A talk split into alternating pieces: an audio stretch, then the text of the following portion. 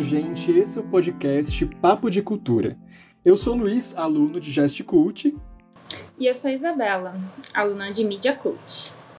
E nesse ano comemoramos o centenário da Semana de 22, um evento importante para a história do Brasil e para o chamado movimento modernista, e que vem ao longo do século provocando discussões, polêmicas e importantes e necessários contrapontos que nos ajudam a questionar as normas sociais, culturais e a própria brasilidade. E para conversar um pouquinho sobre esse assunto com a gente, temos duas ilustríssimas convidadas. Teresa de Arruda, que é curadora da exposição Brasilidade e Pós-Modernismo, atualmente em cartaz no CCBB, e Alexandra Matias, pós-graduanda em Artes Visuais da Unesp. E eu gostaria de que vocês contassem um pouquinho sobre vocês, sobre o trabalho que vocês estão desenvolvendo. Você pode começar, Tereza. Olha, é muito bom estar com vocês. Muito obrigada por esse convite, por essa oportunidade, para nós podermos compartilhar e conversar um pouco sobre a nossa atualidade. Não vamos nem falar tanto da Semana de Arte Moderna, vamos mais falar sobre o dia de hoje. E é uma honra estar com vocês nesse momento em que nós estamos apresentando no Centro Cultural do Banco do Brasil a exposição Brasilidade Pós-Modernismo, que foi realmente concebida para este momento, para esse momento de reflexão do que foi o centenário de arte moderna. Agora, também é importante que nós tenhamos o um entendimento que ele não abrange somente questões de artes plásticas. Na exposição, nós estamos tratando de artes plásticas, mas a Semana de Arte Moderna, ela foi muito singular, foi assim um marco importante na cultura de forma geral, que também havia música, um dos grandes expoentes foi o o Heitor Villa-Lobos, havia também literatura com Oswald de Andrade, Mário de Andrade, vários outros protagonistas muito importantes, e as artes plásticas naquele momento haviam então expoentes que representavam através de pintura e escultura. Então era ali uma tentativa de um reconhecimento, de uma autonomia da hegemonia eurocentrista, mas ainda tudo muito respaldado a uma certa um, um certo tradicionalismo. Então, acho que foi por isso que a Semana de Arte Moderna se transformou quase como um escândalo, porque o entorno ainda era muito tradicional. Então, na verdade, 100 anos após, é importante verificarmos se os temas, as ambições, que eram almejadas naquela época, se elas perderam validade ou se elas continuam em validade ou se ainda são ainda muito mais emergenciais. Então, por isso que eu acho que é importante nós estarmos aqui junto conversando. Muito obrigada por essa oportunidade. Meu nome é Alexandra, eu estou muito feliz de estar com vocês aqui essa noite. Muito obrigada pelo convite. É, eu tenho pós-doutorado em artes visuais pela Unesp, sou professora do CELAC no curso de etnocultura e eu estou com uma exposição também em cartaz, Memória da Resistência, no Museu da Cidade de São Paulo. É, neste, na exposição a gente não trata diretamente sobre o modernismo, mas a gente discute um pouco os movimentos de resistência que existiram das diversas populações invisibilizadas no século XX. Então a gente fala da população indígena, LGBTQI, da memória é, da população negra e de uma questão é, também é, ambiental que aflige São Paulo pré-modernista. Então, a a Semana de Arte Moderna não é muito do nosso centro, mas a gente é difícil de discutir artes visuais ou a questão cultural em São Paulo sem pensar nessa questão da arte moderna e do modernismo o que ele trouxe de contribuição para a cidade de São Paulo e como foi essa memória forjada da cidade de São Paulo através do modernismo, que vai atingir as várias imagens que a gente tem hoje, por exemplo, dos monumentos que são voltados à questão é, modernista e a discussão, por exemplo, dos bandeirantes, do mito dos bandeirantes e da questão indígena, ou ainda a inserção da população negra nas artes visuais nesse século XX. Então, acho que há muitas relações com que a gente pode abordar sobre a Semana de Arte Moderna de 22, principalmente os eventos que sucederam a semana, qual foi seu contexto político, contexto econômico. O que, que, o que quer dizer moderno? Moderno quer dizer moderno para todos tem um sentido, um sentido único? Não, a gente já sabe, através de uma historiografia rica, que esse conceito de moderno era muito variável para cada uma das pessoas envolvidas na questão do modernismo e que hoje a gente ainda discute o que é ser moderno, né? E principalmente que além do evento da Semana de Arte Moderna de 1922, estávamos vivendo aí um contexto de centenário dos 100 anos da independência, e toda uma questão política e econômica que envolvia a inserção de São Paulo no capitalismo internacional, né, através da cultura, através da arte. Então, tudo isso está envolvido na Semana de Arte Moderna de 1922, no contexto, e depois, mais tarde, 50 anos depois, mais ou menos, a gente tem o desdobramento dessas ações, desses estudos sobre a Semana de Arte Moderna, que vão é, gerar como se fosse um mito existente, né, que existe na Semana de Arte Moderna. Então, tudo isso é, deve ser discutido nesse momento. Então, a gente voltar com os nossos olhos do presente e observar qual era o contexto da Semana de Arte Moderna de 22, o que ela trouxe, o que ela contribuiu qual é a crítica que é possível fazer e, como a Teresa coloca, ir em frente, construir novos presentes, né? refletir sobre o nosso presente é um momento muito importante. Eu acho que é isso que a maioria das pessoas que pensam essa Semana de Arte Moderna, que estão discutindo sobre a Semana de Arte Moderna, são envolvidos nessa temática e estão envolvidos nesse propósito. É, com relação a Alexandra, isso que você diz, eu gostaria de complementar e talvez conversar um pouco com vocês quando você menciona que realmente, quando se celebrou os 50 anos da Semana de Arte Moderna, ela foi muito celebrada. Agora nós temos que pensar o entorno. Era o momento do Brasil sobre a ditadura, sobre a ditadura. E era um momento de enfatizar um certo nacionalismo.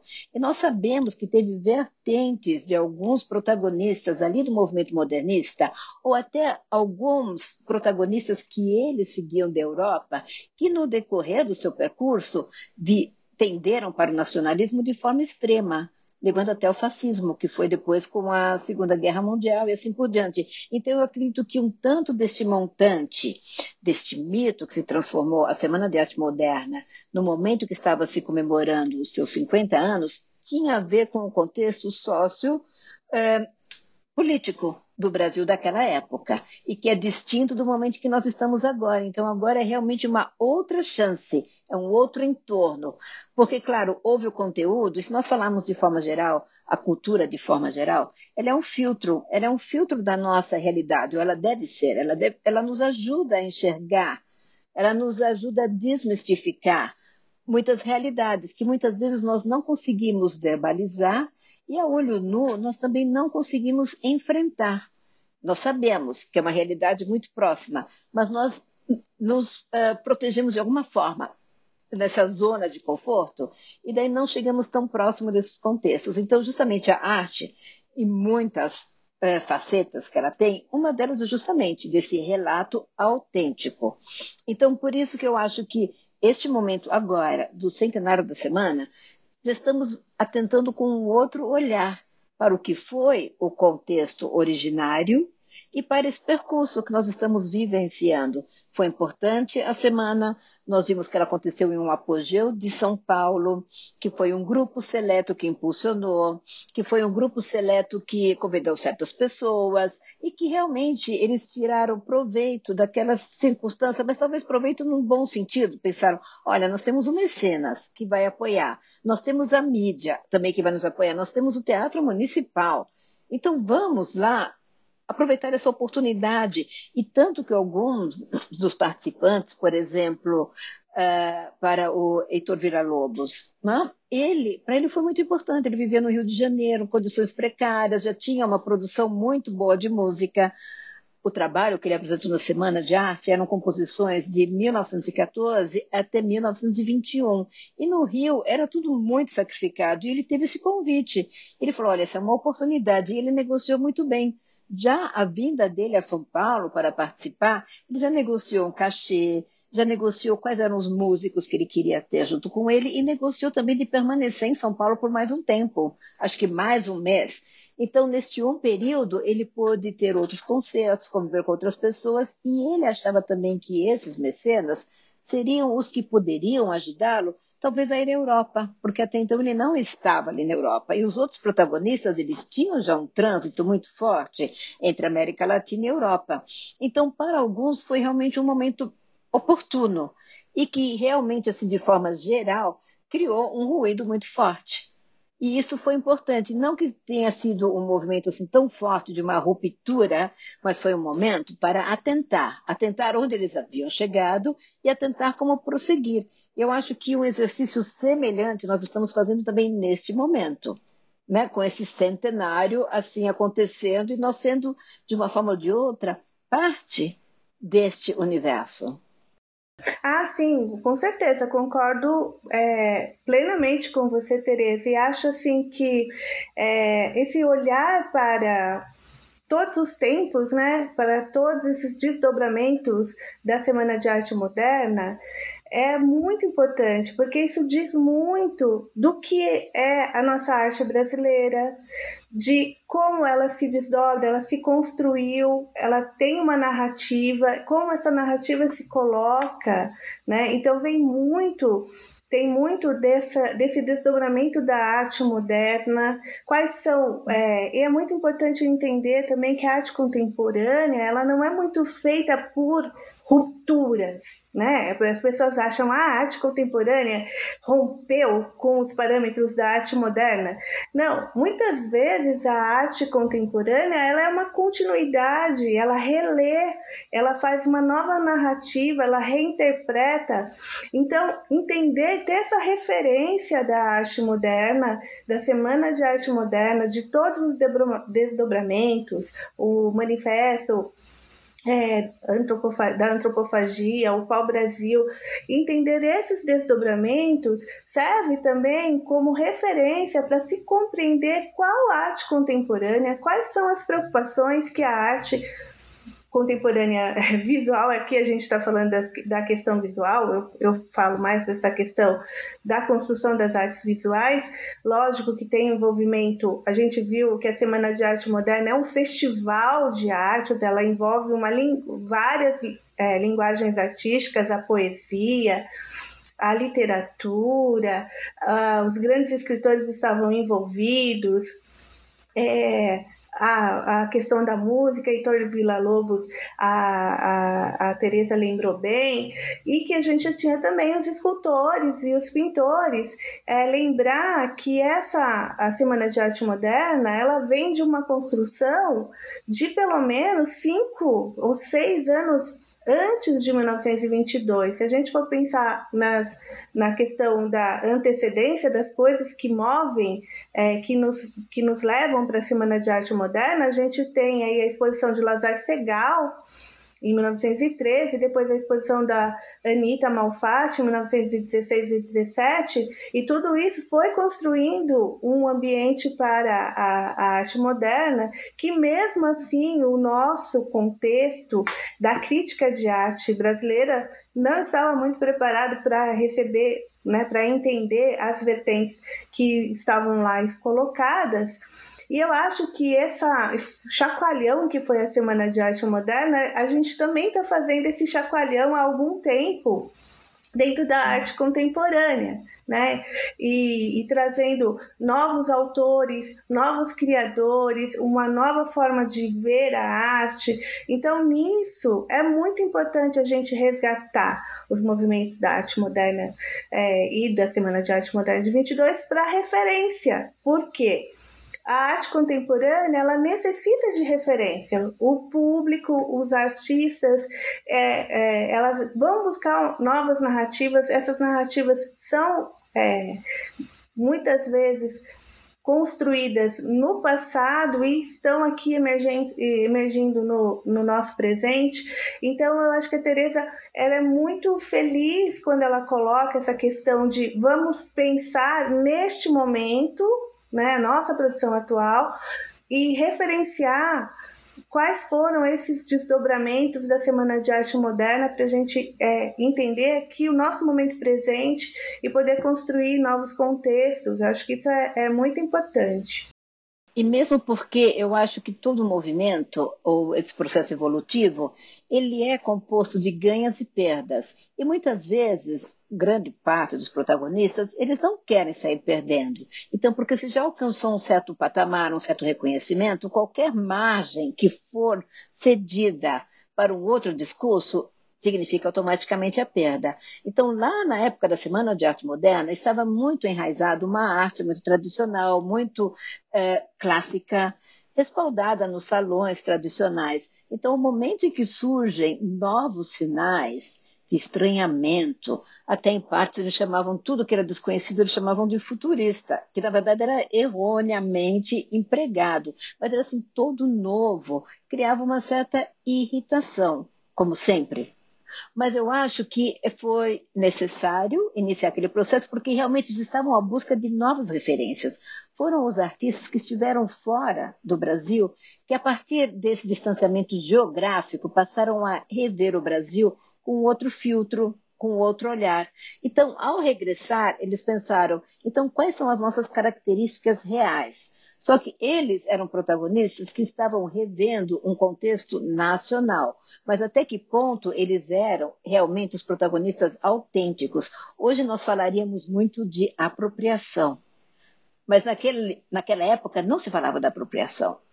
E até muitas vezes, quando um retratado se ficava feliz, nossa, ele está atentou para a minha figura, para meu posicionamento, então estou emprestando a minha imagem para ele. Então era coisa como uma troca. Mas hoje nós vemos isto como uma apropriação. Isso foi feito, por exemplo, com os artistas viajantes que vieram retratar o Brasil, que tiveram uma relação parcial, levaram consigo uma realidade que já era respaldada em preceitos que eles tinham pré-estabelecidos. E nessa passagem parcial por aqui, eles levaram justamente o que nós temos assim um pouco desse clichê do Brasil romântico daquela época, pitoresco. Então, justamente, mas agora neste processo que nós tivemos, nós pensamos em 100 anos, evoluiu muito não somente na narrativa cultural, mas em termos das linguagens. E também quem são esses interlocutores hoje. E é justamente este momento de dar a voz, dar a narrativa, para os protagonistas autênticos. Então, Alexandra, quando você fala na exposição que vocês têm agora no Museu da Cidade, com vários expoentes autênticos, é extremamente importante. Na exposição do CCBB nós também temos e pudemos entrevistar vários artistas. Um deles, nós entrevistamos o Jair Esbel no ateliê dele em Roraima, antes do falecimento. Foi justamente, eu acho que a entrevista nós fizemos em agosto, é, julho agosto. E ele dá esse depoimento claramente: nós não estamos aqui mais para servir de pano de fundo para vocês. Não é isso. Nós temos a nossa história, nós temos a nossa cosmologia, nós temos a nossa realidade e nós somos os interlocutores.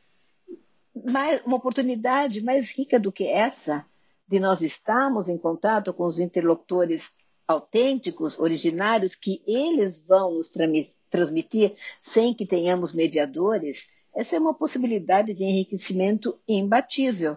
Então, eu acho que neste momento nós estamos nesse posicionamento, nós estamos abrindo o leque de discussões, nós estamos abrindo para conversas assim de âmbito horizontal, conversas, escutas de âmbito horizontal, que é justamente para um é, crescimento de ordem contínua, progressiva de todos e se soltando de certos uh, preceitos um tanto quanto mais subjetivos, egoístas, né? é mais olhar o entorno, atentar para o entorno e justamente efetivar uma troca que seja de igual para igual. Ah, sim, eu acho que é, você tem muita razão no que você diz sobre é, entender também que é, algumas questões que hoje são emergentes, que hoje são pautas reivindicatórias, que são muito importantes, não eram naquele momento, outras eram, né? Então, por exemplo, no contexto dos artistas é, modernos, da Semana de Arte Moderna, a questão do novo, do, da entrada da, da industrialização, do, da, da modernidade, do, do que é ser moderno, da urbanização, sair da questão agrária ou monocultura, da monocultura para emergir na questão do capitalismo industrial, isto era uma preocupação. Daqui, e os artistas, uma coisa importante que a gente tem que ter em mente é que os artistas eles estão retratando o seu tempo. Né? Eles estão discutindo com o seu tempo, com as suas questões do seu tempo. Eu acho um pouco temerário quando eu escuto que o artista vê além do seu tempo. Não, ele está ali, ele pode trazer uma semente de uma discussão que vai ser, é, que é vindoura, mas ele está ali discutindo a questão do seu tempo, não é um, ele pode ser uma antena, captar esses problemas, mas ele não é um visionário, ele não está além do seu tempo, ele está no seu tempo. Então, os artistas modernos, eles estavam no seu tempo. Hoje, nós estamos pensando e questionando outras coisas, outras, outras formas de ver e estar no mundo são importantes para nós. Então, a questão das identidades, a questão das memórias, o de escutar, o de participar, de participação ativa na sociedade, isto hoje é muito importante. E quando a gente volta para a Semana de Arte Moderna, então a gente vê, por exemplo, a figura do negro e a figura indígena como objeto e não como protagonista. E hoje eles são protagonistas, eles contam, eles preservam e eles estão ali para construírem as suas memórias e as suas narrativas. Então, isto na arte é muito importante hoje. Então, a gente pode olhar para a questão modernista e não encontrar isso? Pode. Isso é uma questão que pode é, ser discutida hoje? Pode. Mas a gente não pode julgar os artistas de 1922 com os nossos olhos do presente, porque isso se torna uma questão anacrônica. Né? A gente pode discutir ali, pode tirar é, muitas é, questões e que são todas inerentes ao nosso tempo. Né? São preocupações do nosso tempo.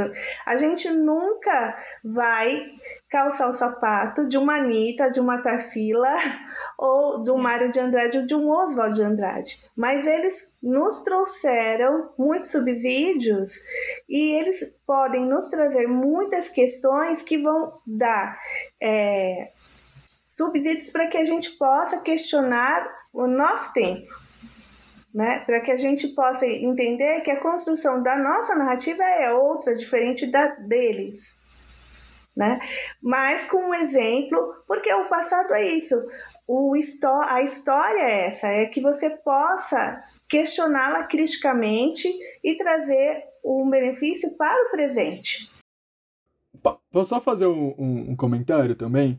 É que quando eu olho para a semana, né, quando eu leio os textos, quando eu vejo os vídeos, vejo as coisas, tudo, me, me parece que existe um lugar muito de disputa também.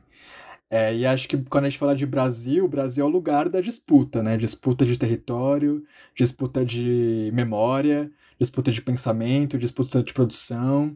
E eu digo isso muito pensando nesses processos históricos também, né? Quando a gente pensa em 22, a gente tinha ali um período muito curto do que foi a abolição da escravatura, por exemplo, né? Um, um período ali de 30 e poucos anos, é muito curto, né? Como vocês colocaram, né, 100 anos ali da independência do Brasil. Então, existe um contexto histórico, mas ao mesmo tempo existe uma disputa muito grande até sobre o próprio evento, que me parece que vai é, ficando mais afunilado à medida que as décadas vão passando, né? Então, a gente tem os 20 anos depois, que tem aquela fala do Mário, né, é, do Mário de Andrade, que ele faz toda aquele, aquela reflexão sobre o que foi a semana, como Teresa trouxe, né? 50 anos depois a gente tem um outro retorno da semana na ditadura.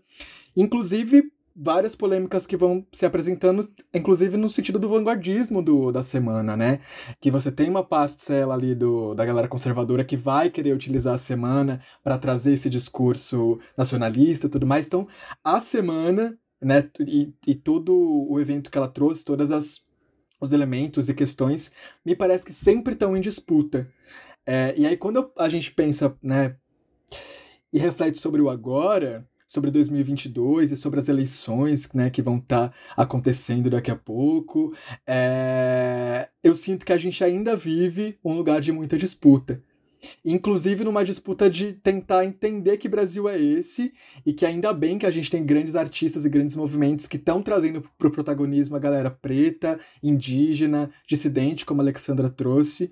É, e aí eu, né, depois desse comentário, eu queria talvez saber de vocês, Teresa e Alexander, sobre esse lugar do Brasil e da brasilidade, que é uma coisa que vem muito forte em, no, é, né, em 22 e que eu sinto que ainda é um debate super, super, super pulsante ainda em 2022. Que aqui Brasil é esse, que brasilidade é essa e o que, que a gente pode tirar disso, né? É, justamente, e falando sobre disputa, a disputa, ela pode ser uma disputa pequena, mesquinha, que não vai levar a nada, como pode ser uma disputa um pouco mais ampla, que pode ser frutífera e pode agregar muito mais. E, por exemplo, quando nós falamos, repetimos a Semana de Arte Moderna em São Paulo. Claro, São Paulo estava ali num certo apogeu e lado a lado com o Rio, que ainda era a capital. Hoje em dia, as pessoas falam que o Rio não é nada mais do que um balneário o que é, na verdade, muito triste, se você pensar dessa forma, porque teve um certo potencial. E nós achamos, nós sabemos que, em termos culturais, o Rio é até hoje uma grande potência. Mas nós não podemos deixar de atentar para o Brasil como um todo. Nós não podemos ficar nessa questão regionalista. O regionalismo é importante, mas o regionalismo como parte de um todo e não como algo excludente. E hoje, se nós pensamos, nós estamos vivendo, independente de falarmos de modernismo 100 anos depois, tal, em termos globais, nós estamos vivendo a pós-globalização. E a globalização era aquele momento de você nivelar. O ideal era que todos os lugares do mundo tivessem as mesmas caras, as mesmas lojas, os mesmos produtos, as mesmas características. E nós vimos que isso não funcionou. E de repente chegou a pandemia. No terceiro ano pandêmico, as fronteiras ainda estão fechadas, ainda estão limitadas. E quando nós paramos, por exemplo, em termos de Brasil, para falar do que é o modernismo, o que é a modernidade, o que é a identidade brasileira, nós temos que abrir o leque. Então a disputa tem que ser assim gigantesca que não vai ser uma disputa, tem que ser uma troca, tem que ser assim um reconhecimento, porque mesmo nós vimos que depois que aconteceu a semana, houve uma caravana que começou a viajar pelo Brasil, chegaram até o Nordeste, e depois tivemos outros expoentes que foram novamente internacionais, como a Lina Bobardi, que fez o oposto já anos posteriores, que saiu de uma Europa destruída da guerra, veio fixar residência no Brasil e foi uma das primeiras interlocutoras da arte popular brasileira de nível assim é, como dando um reconhecimento, realmente posicionando assim de uma forma esse legado como parte da nossa estética real. Então, justamente é isso. Se é para disputar, ah, então vamos disputar, mas vamos disputar e vamos ganhar grande, ganhar muito para todos nesse sentido. E também por isso que na exposição no CCBB foi importante termos artistas de várias regiões do Brasil e muitos deles nunca tinham expostos ainda assim em São Paulo, ou nesse roteiro, né, que é o roteiro do CCBB, que é um roteiro extremamente gratificante para um público excepcional, com entrada gratuita, com programa de mediadores e tal. Então foi muito importante também atentar para isso. Justamente o que nós temos dessa brasilidade ainda é a diversidade eu acho que essa é das maiores riquezas. Se nós fecharmos o leque somente nessa perspectiva do que está acontecendo em São Paulo, no Rio, novamente a perda vai ser muito grande, não vai ser um ganho. A disputa vai ser pequena e o ganho dessa disputa vai ser assim miserável, comparando com o potencial que teríamos para uma real disputa e para um reconhecimento e para realmente agregar um potencial muito maior. É, e quando você fala, Luiz, do, da disputa, eu não consigo deixar de pensar na questão do conflito no Brasil.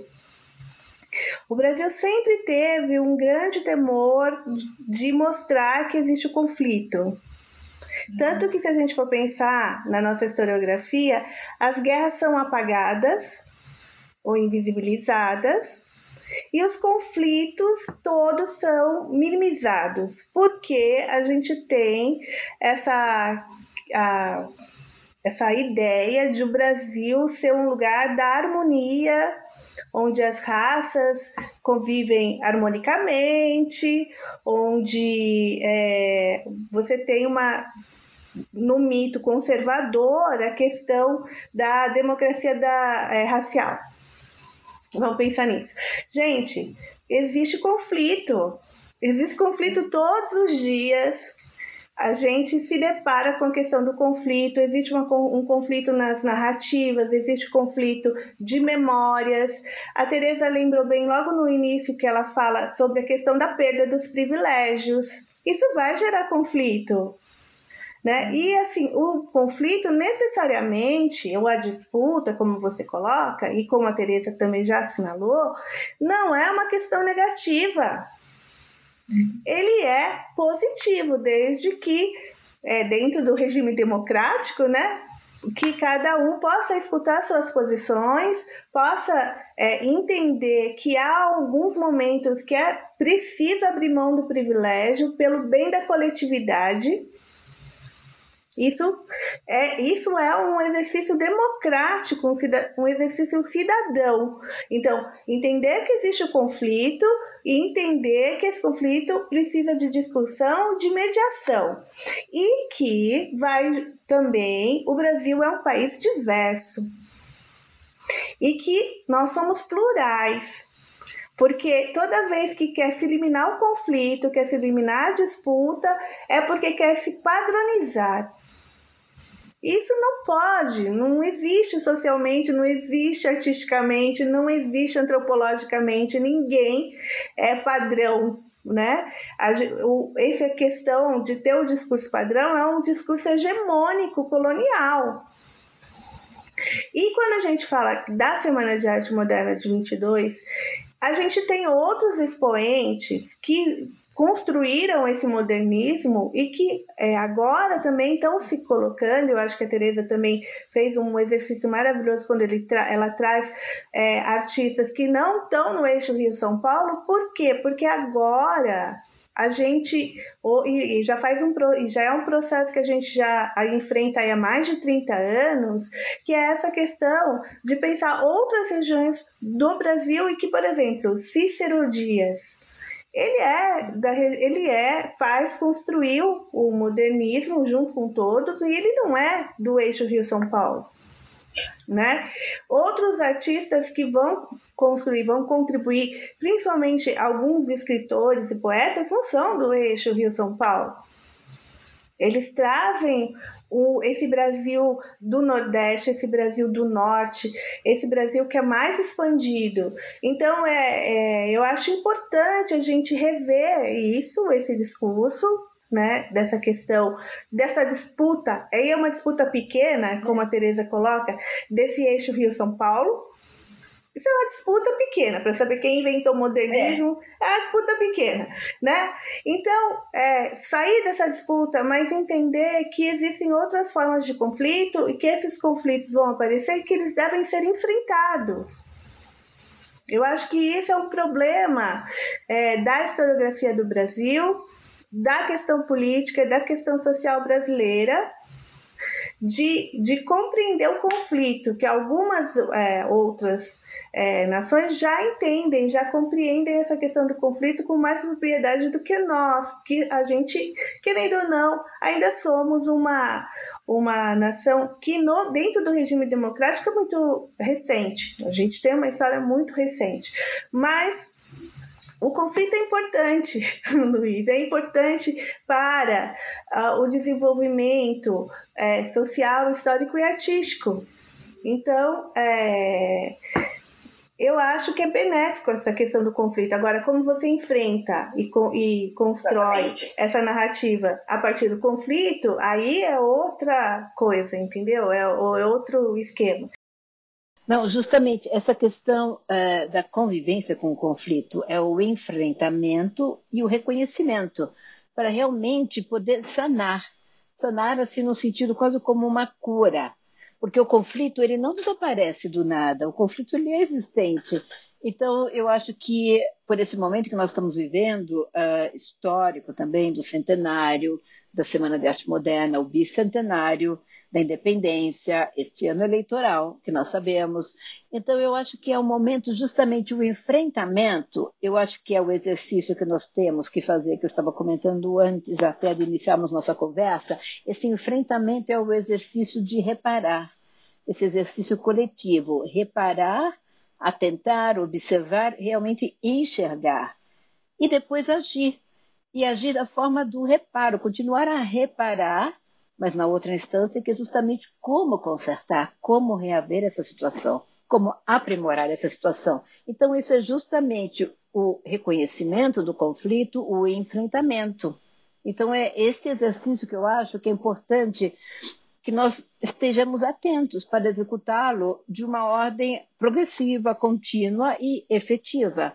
E parte disso nós temos justamente através da, do protagonismo que a cultura nos propicia, né? tanto que seja de artes plásticas, cinema, ou literatura, ou música, eles nos ajudam a atentar justamente para esse entorno, que é esse que nós estamos todos envolvidos e nós percebemos na pandemia, não é eu, se eu estou uh, tomando certas cautelas, não é por minha causa, é de ordem coletiva.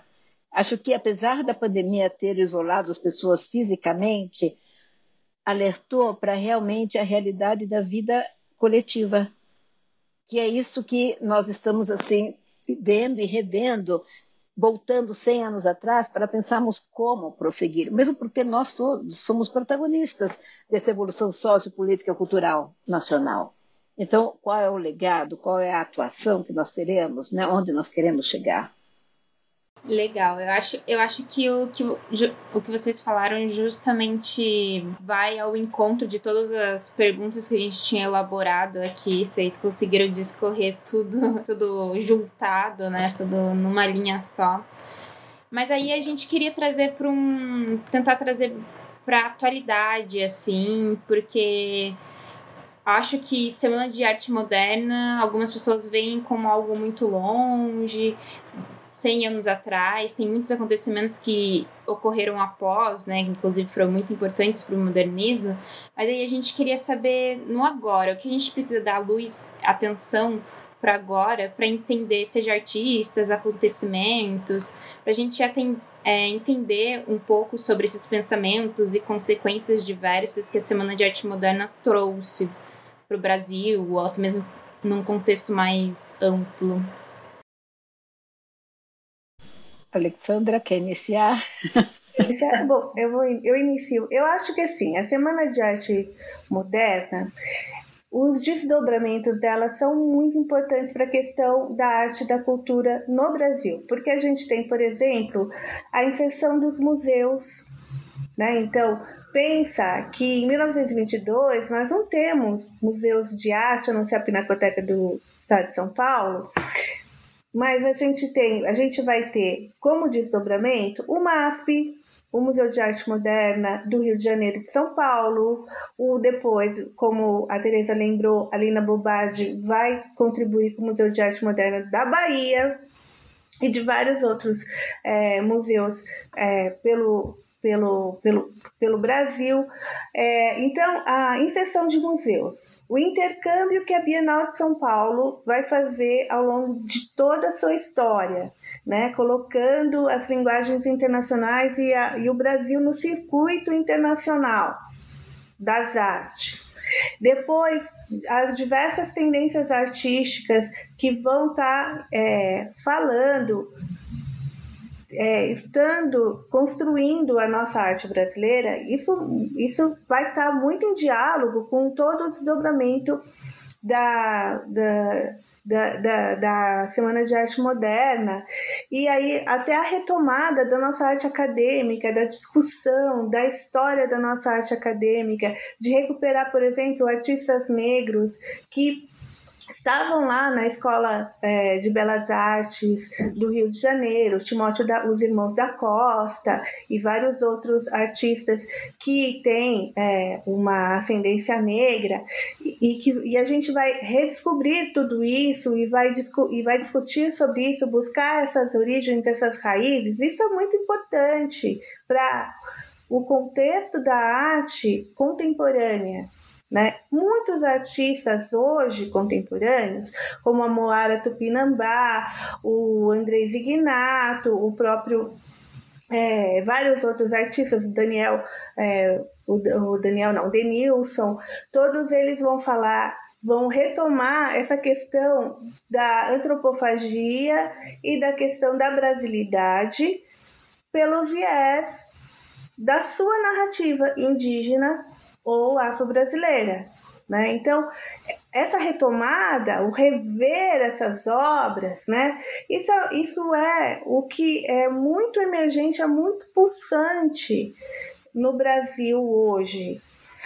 A questão da arquitetura também, a gente pouco falou, mas é o, o, o Brasil, a questão moderna para a arquitetura é muito importante. Então, tudo isso vai forjar uma arte da brasileira que está em constante reconstrução, que hoje está recebendo novas narrativas, né? Então, você entender a Semana de Arte Moderna, seus desdobramentos, você ganha referencial para o contexto atual. Né? E essas trocas e essa diversidade que hoje se propõe. Então, isso é, é, é muito estimulante. Eu acho que isso é a questão da atualidade.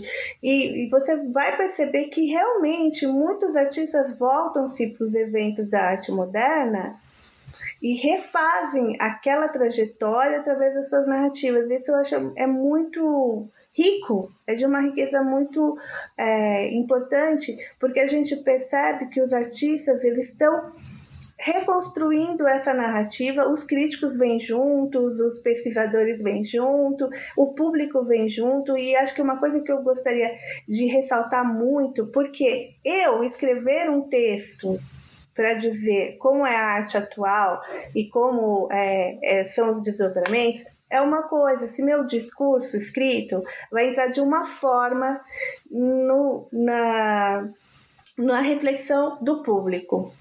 Mas artistas desenvolverem propostas, proposições, esse discurso entra de uma outra, de um outro modo, e ele é muito transformador.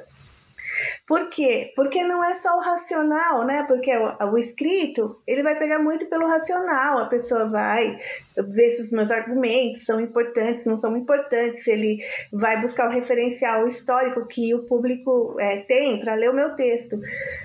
Para os artistas, eles até fazem isso, mas vejam, é uma questão da emoção e da subjetividade que chega muito mais próximo. E a pessoa reflete de uma forma muito mais é, leve e às vezes muito mais crítica a proposição artística dá essa, dá essa dimensão né, do subjetivo que um texto escrito pode não dar. Então é poderosa, né? A arte é poderosa, é um instrumental poderoso para reflexão porque você tem esse nível de discurso.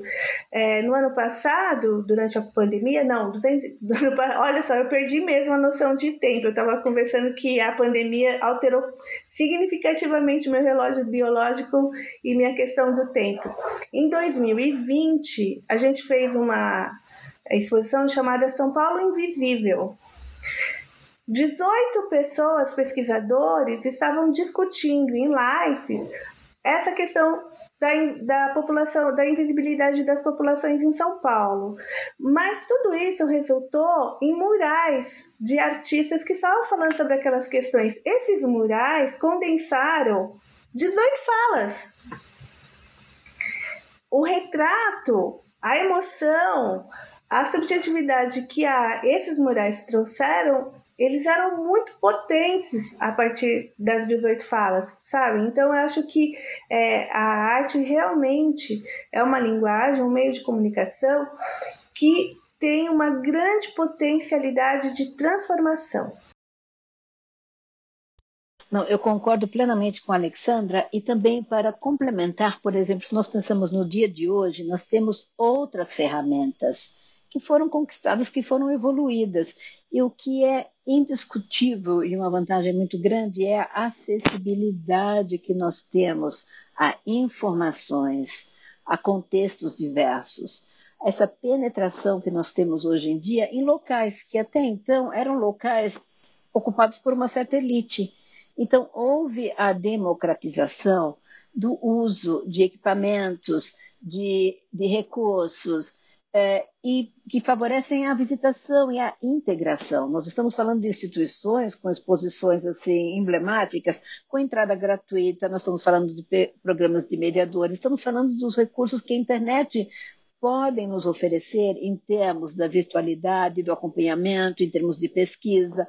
Isso tudo são elementos que nós não tínhamos, nós não contávamos com isso até 20 anos atrás ou 30 anos atrás. Então, justamente essa diversificação dos aparelhos que nós temos para uso e para formação e para a confrontação e também para o reconhecimento do nosso entorno são muito mais uh, favoráveis. Todos teriam acesso a isso, praticamente. E, por outro lado, nós que organizamos exposições, o nosso trabalho é isso, justamente, é de atentar a população para que elas venham, que elas são bem-vindas, que nós realmente elaboramos todo esse trabalho justamente para compartilhar. E o mesmo é também por parte dos artistas. Os artistas querem justamente isso, a visibilidade do trabalho, mas como uma ferramenta para uma discussão para o entendimento. Então, essas plataformas que nós temos hoje, nós sabemos em vários estados do Brasil, se nós vamos a Goiânia, se nós vamos a Roraima, estão surgindo algumas galerias locais, nem que não precisam ser comerciais, mas galerias para apresentar a produção local, alguns museus locais. Isso tudo é muito importante, justamente para que tenha essa, esse processo de informação e de compartilhamento de conteúdo.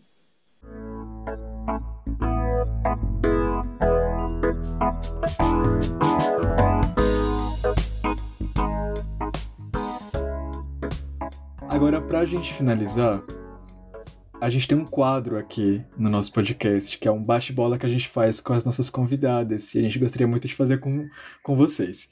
Então a Isa vai ler as perguntas, e aí acho que a gente pode fazer assim: a Alexandra responde, depois a Tereza, e é uma resposta rápida, objetiva, é um bate-bola mesmo, que a gente gostaria de saber de vocês. Pode ser? São quatro perguntinhas. Eu vou começar com a Tereza, então, tá, Tereza? O que você gostaria que acontecesse com a cultura ou com a produção cultural em 10 anos? Olha, em 10 anos eu gostaria que ela continuasse vital, diversificada e ampla, e também com um caráter de inclusão, mais ainda do que já é. Com quem você gostaria de trabalhar ou ter trabalhado na vida? Olha, uh, é difícil dizer, porque tem sempre assim a listinha dos desejos da vida, mas tudo isso faz parte de um processo. Eu diria que existem inúmeras pessoas incríveis com quem eu tive a oportunidade de trabalhar, algumas que eu almejaria, mas eu acho que a cada projeto, a cada momento, a cada troca, isso é tudo muito é, gratificante. É difícil falar em nomes, mas é são todos partes de um processo muito gratificante. Que tipo de atitude ou hábito cultural você transformaria? Hábito cultural? Ah, eu pleitearia ainda para uma, uma discussão ainda mais horizontal e também para uma intersecção um pouco mais forte ainda, interdisciplinar das várias vertentes culturais. Seria importante continuar a enfatizar essa troca. E para você, Tereza, o que é cultura? Olha, é, essa pergunta eu acho meio cruel fazer ela para nós, né, Alexandra? Porque para nós a cultura é tudo. Simplesmente isso. É um, é um projeto de vida, é algo assim uh, que não, não é ligado com o trabalho, é uma coisa assim completamente de outro âmbito e é o que nós amamos e adoramos fazer e adoramos conviver com ela. Vamos lá, Alexandra. O que você gostaria que acontecesse com a produção cultural ou com a cultura em 10 anos?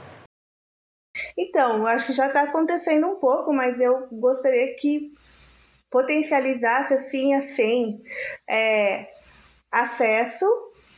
E acesso principalmente para a periferia, para as pessoas periféricas e que elas produzissem e que a produção delas seja vista, sabe? É como se é, o, a, o centro, a cultura, o centro da cultura estar em todo lugar. Então, realmente, 10 anos estar em todo lugar.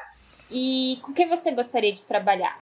Ah, tenho muitos sonhos. Quero trabalhar com a Tereza, quero trabalhar com um monte de gente. Não, eu, com todos que eu já trabalhei, e com todos que eu ainda quero trabalhar assim. Eu realmente eu tenho muitos sonhos e quero conhecer muita gente ainda. E, e que tipo de atitude ou hábito cultural você transformaria? É, a leitura. Eu sei que o Brasil está é, crescendo o número de leitores, mas eu acho que tem que aumentar muito mais a questão da, do hábito da leitura, sabe? Eu ainda percebo que muitas pessoas nunca leram um livro inteiro. Eu, eu não consigo entender, sabe? Não consigo. Eu acho que o hábito da leitura, o hábito de ir aos museus e entender que ir aos museus é um negócio divertido e é você pode ir, porque eu tenho muitos problemas quando eu percebo que as pessoas acham que ali não é o lugar delas. Então eu mudaria também esse ambiente, é, esse hábito de ir aos museus. E para você, Alexandra, o que é cultura? Então, aí eu tô na mesma vibe da Tereza, porque é o ar que eu respiro, né? Eu não sei fazer outra coisa, não sei falar de outra coisa, pra mim é muito difícil. E tudo, porque tudo gira em torno da cultura, gente. O que eu como, o que eu assisto, o que eu leio, as coisas que eu converso, as trocas que eu faço. Então, tudo é cultura. Então, não, não tem muito essa definição. Se você pegar a definição acadêmica, eu vou te falar, mas o do dia a dia é tudo, é o ar que a gente respira. Perfeito. Muito obrigado, Tereza e Alexandria, por ter citado o convite, por ter topado esse papo com a gente. É um prazer. Quero agradecer aí a oportunidade de trocar essa ideia com vocês. Foi uma noite, um momento muito leve. Muito obrigada. Sempre que precisarem, contem comigo. Igualmente. Obrigado. Bom, gente, esse foi mais um episódio do nosso podcast Papo de Cultura. Né? Nós somos aqui o Centro de Estudos Latino-Americanos sobre Cultura e Comunicação da ECA USP. A gente oferece cursos de pós-graduação, grupos de estudo, pesquisa e a gente tem diversas publicações. Então, para conhecer mais, é só acessar nosso site www.celac.eca.usp.br. Obrigado e até a próxima.